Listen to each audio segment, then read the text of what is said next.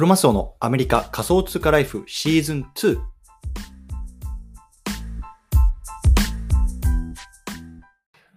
はい。ということで、時間になったので始めていきましょう。よろしくお願いします。毎日スペース、今日も始めていきたいと思います。今日は11月の20日ですね。まあ、日本だともう10時半ぐらいだと思うんですけども、いよいよね、ワールドカップがあと数時間後に始まるというところで、皆さんサッカー見ますかね？どうでしょう？僕はね、結構、あの、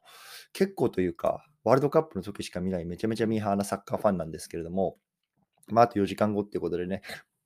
楽しみにしています。まあ、その前にね、ちょっと、あのー、スペースを取っておこうというところで、今日このように話してますので、よろしくお願いします。ということでね、今日はね、ツイッター終了っていうのがね、まあ、あのツイッター上のトレンドワードになっていたので、まあ、それについて少し話していきたいなと思います。ね、今、こう、ツイッターで何が起こってるのか、ね、なんで終了って言われちゃってるのか、ね、でそして今、イーロンがね、目指しているものとか、その背景なんかをね、僕自身の意見なんかも踏まえながら話していきたいなと思いますので、よろしくお願いいたしますというところで、あの、始めたいと思うんですけども、最初にね、簡単に自己紹介だけさせてください。えっと、僕はね、今アメリカの方に住んでいます。会社員として働いてるんですけれども、まあ、不動産投資したりとか、まあ、株式投資したりとかしてます。で、まあ、その中でね、まあ、クリプトとか NFT の方の投資もしてまして、まあ、そのあたりのトレンドなんかもね、まあ、あの発信している感じなので、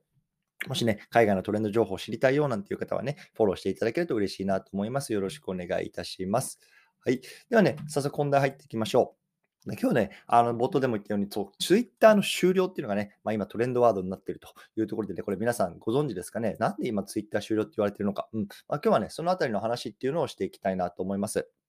で今日はね、あの3本立てかな、話していきたいなと思います。ね、そもそもなんで今ツイッター 終了って言われちゃってんの？今何起こってんの？っていうところ。ね、で、いや、じゃあそのね、今起こってるとか、あのなっている事象があるんですけども、なんでね、イーロンはね、こうしなければいけなかったのかっていうところ話していきたいなと思いますね。で、これからね、まあ、この今のイーロンの行動によって、これからね、まあ、日本の企業も含めて、まあ、世界中の企業っていうあり方、ね、変わっていくかなというところがね、感じられるので、まあ、そのあたりもね、話していきたいなと思いますのでね、よろしくお願いいたしますと。いうところで、まずね、そもそもなんで今ツイッター終了って言われているのかっていうことですね。で、これどういうことかっていうと、まあ、簡単に言うとね、もうツイッターが機能しなくなるよ。もうね、ツイッターってもうね、オワコンアップになっちゃうよっていうところなんですけれども、11月のね、えっと、17日、今週の水曜日、木曜日ぐらいですかね、あの、イーロンがね、社内向けにね、あの、手紙を書いたんです。社内の重メールを。それはどういう内容かっていうと、まあ、ざっくり言うと、ね、これから、まあ、えっと、ツイッターというのはツイッター2.0に移行していくと。ね、つまり新しいツイッターになっていくにあたって、ね、あの皆さんね、あの従業員の方に僕ら、我々は長時間労働っていうのを求めたい。まあ、つまりね、ハードワークを求めたいというような胸の内容だったわけですよ。ね、もしね、それができないのであれば、退職してくれと。ね、その分ね、まあ、3ヶ月分の報酬っていうのを積むから、まあ、退職金ですよね。なので、まあ、長時間労働は退職を選べというようなね、胸の内容がイーロンから社内メールでこう、まあ、従業員に送られたというところなんですね。うん、でね、まあ、あの、アメリカって僕自身もね、会社員として働いてるから分かるんですけど、まあ、とにかくね、残業しない文化なんですわ、本当に。もちろんね、一部のめちゃめちゃ働く人してると思うんですけども、まあ、あの、いわゆるね、あの、なんですか、2対8の法則なんて言われますけれども、上位20%はめちゃめちゃ働いてめちゃめちゃ稼ぐね。それがいわゆるこう、世界ね、一の経済大国とアメリカと言われるゆえんだと思うんですけれども、まあ、残りの8割、まあ、僕も含めてですけれども、まあ、本当にね、あの残業しないんですよ、9時5時。で、まあ、僕個人に関して言うと、まあ、めちゃめちゃ、あなんていうんですか、あの話それちゃうんですけど、僕はね、もともとね、あの駐在員としてアメリカに来たんですね。もう数、もう10年ぐらい前に。でそのまま今ね、こっちの方に残ってる口なんですけれども、まあ、あの駐在って まあ、体験したことある方とかね、話聞いたことある方いると思うんですけど本当にね、24時間働きっぱなしなんですよね。まあ、僕の場合で言うと、例えばね、朝から夕方までね、まあ、アメリカの時間で働いて、そうなるとね、まあ、日本の本社が起き始めるわけですわ。ね、で、そこから仕事が始まるんですよね。で、そこからまたさ、あの、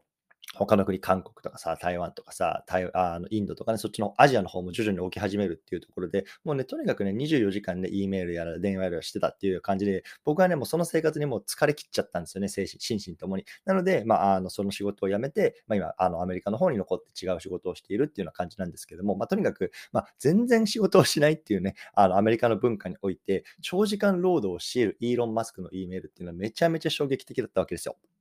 うん、で、まあ、これで結構その幹部を含めてね、まあ、もう本当に今ね、1000人、2000人という人材が今、ツイッターから流出している、辞めているというような状態なんですね。こういう状況もあって、まあね、今ツイッターではこう人材不足っていうのが起きているから、まあ、ツイッターがね、そもそも機能しなくなる、ね、ツイッター終了、ツイッターオワコン、ね、そんな風に言われているっていうのがね、まあ、ざっくりした背景なわけです。うん。で、まあ、確かにね、この意見ってものすごくね、まあ、至極真っ当だなって僕も思います。ね、やっぱり今経営資源ってさ、人、物、金、ね、まあ、情報なんかもあるのかなって言われてますけども、やっぱ人っていうのはものすごく重要だし、買いが利かないわけですよね。うん、でも、あだからこのね、あの人がいないってことはね、まあ、このツイッターっていうね、あのアプリがね、もう機能しなくなるんじゃないか。まあ、そういう意見はね、ものすごく真っ当だと思うんですけれども、あ逆に言うと、イーロン・マスクね、今、世界一の富豪なわけですよね。あのジェフ・ベゾスよりもね、マイクあのマイクロソフトのえっと、名前忘れちゃったな。ね、あの、ビル・ゲイツか。ビル・ゲイツよりもね、あの、今、彼の方がね、まあ、あの、お金持ちなわけですよね。ねあの、テスラを持っていたりとかね、スペース X を持っていたりとか、まあ、とにかくね、世界一の富豪なわけですよ。でね、彼がね、本当にね、優秀なエンジニアをね、これから雇えないと思いますかっていうところなんですよね。まあさ、まあちょっとね、あの、卑しい言い方になるかもしれないですけども、まあ、彼ほどのね、やっぱお金持ちね、あの、札束を積めばね、やっぱり働きたいと思ってくるエンジニアっていうのは世界中にいると僕も思います。うん。しかも彼はね、あの、ツイッターのフォロワー1億人いるわけですよ、1億人。ね。世界80億人のうち1億人がね、彼のことをフォローしてるわけですよね。なので彼がね、まあ今ね、ちょっと人材不足で、ちょっとツイッターで働く人間っていうのを求めてると。で、そういう人間にはね、例えばツイッターからこうね、あの、アメリカに滞在するビザなんかも発行する人かっていうことをね、もしね、言ったとしたらね、まあ世界中から人が集まると思うんですよね。なので僕はね、この人材不足によってツイッターが機能しなくなるっていうのは本当にもう一一時的なもの、もしなるとしても一時的なものだと僕は思ってます。うん。なので、まあ、このね、あの意見っていうのはまた遅かれ早かれね、まあ、あの、なんだろうな、無意味になっていくのかなって僕は思ってますね。うん。はい。でね、じゃあそもそもね、じゃあなんでね、次、ね、イーロンはね、こうやってね、すぐにね、もう就任して今2、3週間ぐらいですか。で3週間ぐらいしか経ってないですけども、こうやってね、まあ75%の人から、まあ、切ってるとかって言われてますけれども、なんですね、そんなことをしなければいけなかったのかっていうところ、最後、最初話していきたいなと思うんですけれども、あの、まず大前提として、ツイッターってね、えっと、いわゆる、なんで数字があんまり良くないんですね。あの、経営上の数字が良くなくて、黒字ができてないのかな？ちょっとその辺も、あの、僕、詳しい内容あんまり把握できてないんですけども、まあ、とにかく他の SNS と比べて、ものすごくね、あの、財務基盤基盤が弱いんですよね。なので、やっぱり経営者として、あのイーロンが何一番しなければいけないことっていうのは、まあ、会社の黒字化、ね、あの数値の向上なわけですよ。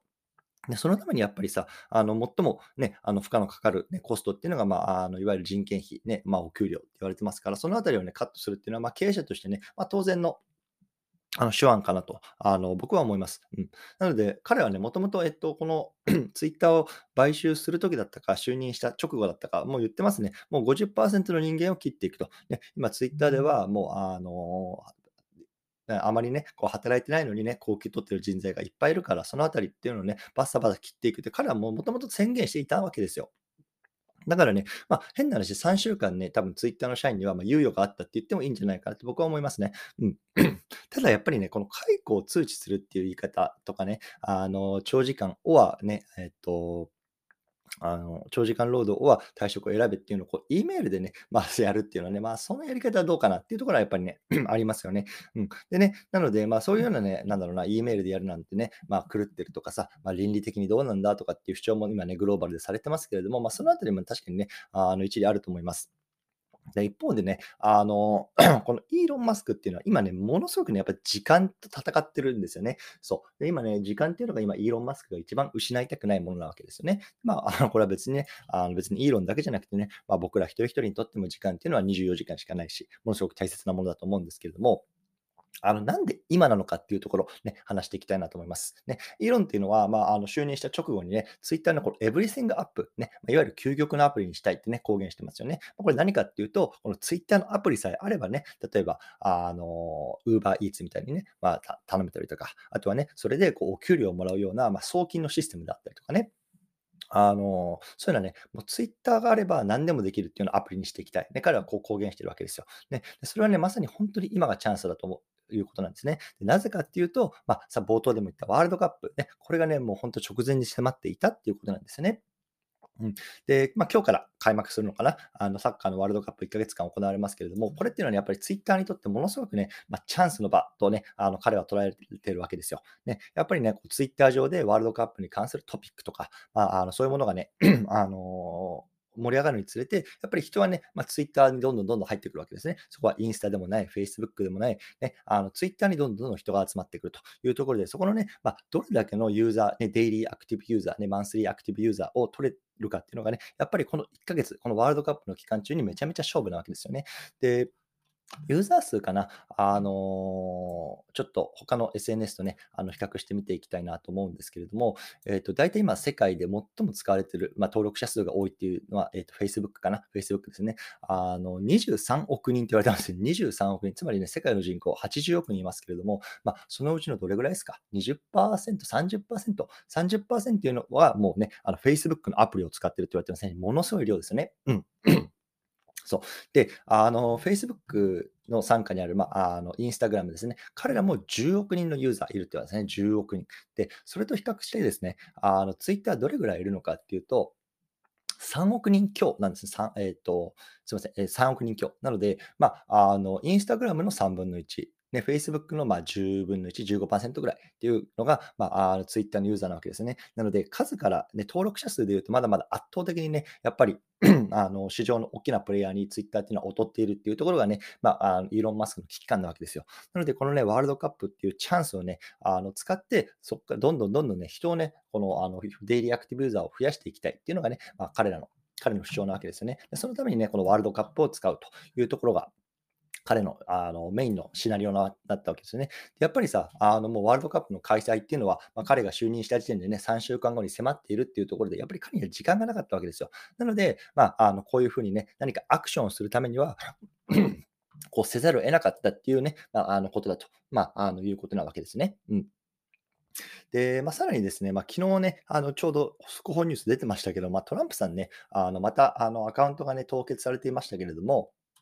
再開することになりましたね。で、まあ、あのトランプさんのね、このツイッターの凍結っていうのはこう Web3 を語る文脈でね、ほとんど誰もがあのしてる文脈だと思うんですよね。ねトランプさんのこうね、アカウントっていうのが凍結されてしまいましたよと。ね、で一企業であってもね、そういうね、影響力のある人間とか、まあね、本当に運億人とか、うん千万人のね、フォロワーっていうのがね、こう一瞬でね、消されてしまうよね。それってね、中央集権的でやばいよねっていうところの文脈からね、じゃあ Web3 だよねっていうところね、話されること多いと思うんですけども、まあ、ついにね、あのトランプさんのアカウントっていうのもね、まあ、再開されることが決まったというところで、今これ結構アメリカでもね、今、あのニュースになって話題になってますね。なので、まあ、このワールドカップと、あとはトランプさんの復帰ですね、この2大ニュースっていうところで、またね、こうツイッターにどーっとね、人が流れてくるだろうというところで、ま、逆にここ数日でね、まあ、あのこの人 今、本当にね、あの人材不足のツイッターがこうサーバー的に大丈夫なのかっていう問題はまたあるんですけれども、まあ、とにかくそういうふうにして、今、イーロン・マスクっていうのはどんどんどんどんね、こうツイッターに人を連れてきているというようなところで、まあ、ここからね、まあ、あの、この連れてきた人にどうマネタイズさせるかね、そのままどう残ってもらえるかっていうところのね、まあ、あの、新しい戦略っていうのがね、これからどんどんどんどん出てくるんだろうなと思ってます。うん。はい。でですね、まあ、あの最後ね、ここからね、企業はどう変わっていくかっていうところを話していきたいなと思うんですけども、まあ、とにかくね、イーロン・マスクっていうのはこうツイッターの、ね、文化、まあ、彼はね、ぬるま湯って言ってますけれども、まあ、それをね、まあ、変えようとしているというような感じなんですね。で、おそらくね、この成功体験ね、あの、僕が成功すると彼は思ってます。やっぱり彼は世界一の、まあ、あの、富豪であり、ね、あの、経営者なわけですよね。いろいろと生み出している。なので、やっぱりね、あの、ツイッターは成功するのかなって、これから僕は思ってますけれども、やっぱりこの成功体験っていうのは、まあ、これから本当にね、あの日本の企業も含めて多くのね、企業にこう影響を及ぼしていくんじゃないかなと思います。ね、やっぱり少数、少数精鋭でね、まあ、これだけで、これだけできるっていうところがね、あのー証明されればね、やっぱりね、まあ、あの大きな特に日本なんてこう終身雇用で、まあ、法律で守られてるから、結構ね、あのーなんだろうな、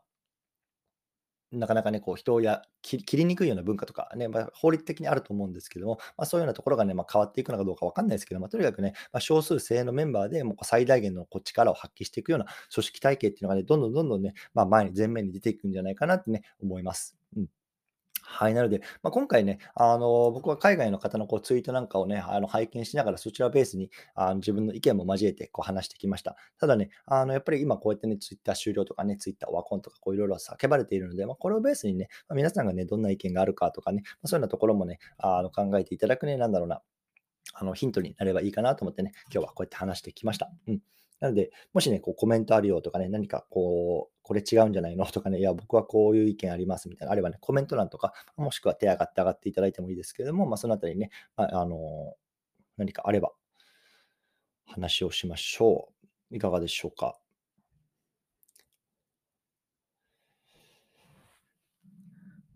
ちょっと風で声やられてまして、ガラガラで聞きにくいと思うんですけれども。大丈夫そうですかね？はい。ということで、まあ、今日はこの辺りかなと思います。うん。で、えっと、最後ね、簡単にこう告知だけね、いつものようにさせてください。もうね、あのいいよっていう方は、あの退出いただいても大丈夫です。で、えっと、あー、なんかコメント来てるかな？来てるかな？あ、えー、タユタウさんですね。あのコメントいただいてます。えー、エブリシングアップに移行するのに必要な人材を入れ替えるという意味でも整理する必要はあるのかなと思います。うん。あと、そもそもイーロン・マスクのような物理屋の人たちからしたら、IT エンジニアってそんなに賢い存在にも映ってない気が、ツイッターコインできたらいいなと思います。あ、なるほど、意見ありがとうございます。で、ツイッターコインどうなんですかね？なんか、できるできるって言われてますけど、まあね、あの、彼ら今、えっと、バイナンスね、あの、世界一の仮想通貨取引所ですけれども、彼がね、彼らも、えっと、ツイッターの、イーロン・マスクのツイッター買収に少し資金を入れてるんですよね。で、彼らの えっとバイナンスの中にもね、なんだろうな、こうツイッターの専属チームみたいな、あの、を作って、こう、ブロックチェーン技術でツイッターをどうね、あの、サポートできるかみたいなところの議論もされていると思うので、まあ、間違いなくね、まあ、何かしらのその通貨、例えばビットコインであるとか、今、同時コインって言われてますけれども、そういう通貨をね、ツイッター上で、まあ、あの決済したりとか、まあ、あのユーザー同士で送金し合ったりとか、まあ、そういうようなサービスは出てくると思います。で、おそらくそれができるのはね、今、このツイッターブルー、ね、僕のアイコンもこうね、青いマークちょっとついてますけれども、これね、実はえっと、8ドルかな、月額課金するとつくことができるんですね。そう。つまりね、これ、いわゆる課金してますよっていうね、ま証明のマークなんですけれども、まあ、これを持ってる人しかね、あの一部そういうサービスがね、あの使えないとか、まあ、そういうようなあ多分仕様になってくるんじゃないかなって僕は自身は思ってます。まあそう言われてますね。うん、なので、まあ多分この Twitter ブルーってまだ日本だと使えないと思うんですけども、まあ多分ね、これを登録してるか登録してないかによって、こう Twitter の中での経済圏に、まあ、入っていけるか入っていけないかって、まずはその足切りになると思うので、まあ、僕個人的にはね、まあ入っておいた方が、これからね、こう Twitter でマネタイズしていきたいなとか、こう Twitter で何かしらね、なんだろうな、発信力とか影響力をつけていきたいなって人にとっては、このね、ツイッターのベリファイマーク、認証マークですね。まあ、このあたりっていうのはま必須に必須項目になってくるんじゃないかなと思ってます。うん。まあ、その一部でね、まあ、あのツイッターコインなんかがね、できて、それをね、こう決済なんかに使えるみたいなところもね、まあ、あるかもしれないですよね。うん、その辺、本当にね、僕も期待してます。楽しみです。うん。どうもありがとうございます。テイタヤさん。はい。とは何かあるかな大丈夫そうかな。OK。はい。じゃあ、最後、ちょっと告知だけさせてください。えっと、僕はね、えっと、毎日、こうやって、えっと、スペースですね。だいたい、えっと、土曜日ね、少しお休みしてるんですけども、まあ、それ以外はね、月曜日か、日曜日から、日曜日から金曜日まではね、毎日こうやってスペースで話してます。で、これ同時にね、ポッドキャストの方でも、あの、配同じ内容を配信してるんですけども、僕のね、えっと、プロフィール欄行っていただくと、ハッシュタグアメリカ仮想通貨ライフってあるんですね。で、これが僕のね、ポッドキャストの、あの、えっ、と、タイトルになってます。で、そちら行っていただくと、今までだいたいね、450本ぐらいかな、まあ、この1年半ぐらいで撮ってきてますので、まあ、過去の内容とかね、聞きたいよっていう方はね、もともとはね、こうアメリカのね、こう生活のことであるとか、まあ、不動産投資とかね、そのあたりのことを話してたんですけれども、まあ、最近はね、もうあのクリプトとか、まあ、えっ、と、仮想通貨、ブロックチェーンゲーム、NFT、NFT の話題が話題が多いかな、なんかも話してますね。なので、ちょっと過去の話聞きたいよとかね、ちょっと今日冒頭ね、聞き逃しちゃったんだよっていう方はね、そちらの方も合わせてね、見て聞いていただくとね、まあ、より理解深まるかなと思いますのでね、よろしくお願いいたします。はい。ということでね、今日はこの辺りにしたいなと思います。あと大丈夫そうですかね？コメントなさそうですかね？はい。ということでね、まあ、あと本当にね、数時間でワールドカップ始まるということでね、まあ、あの見る方、寝る方、ね、あの仮眠を取る方いると思いますけれどもね、まあ、あの本当にね、4年に1回の祭典ですのでね、楽しんでいきたいなと思います。ということで、今日この辺りにしたいなと思います。また明日もやりたいと思います。よろしくお願いいたします。失礼します。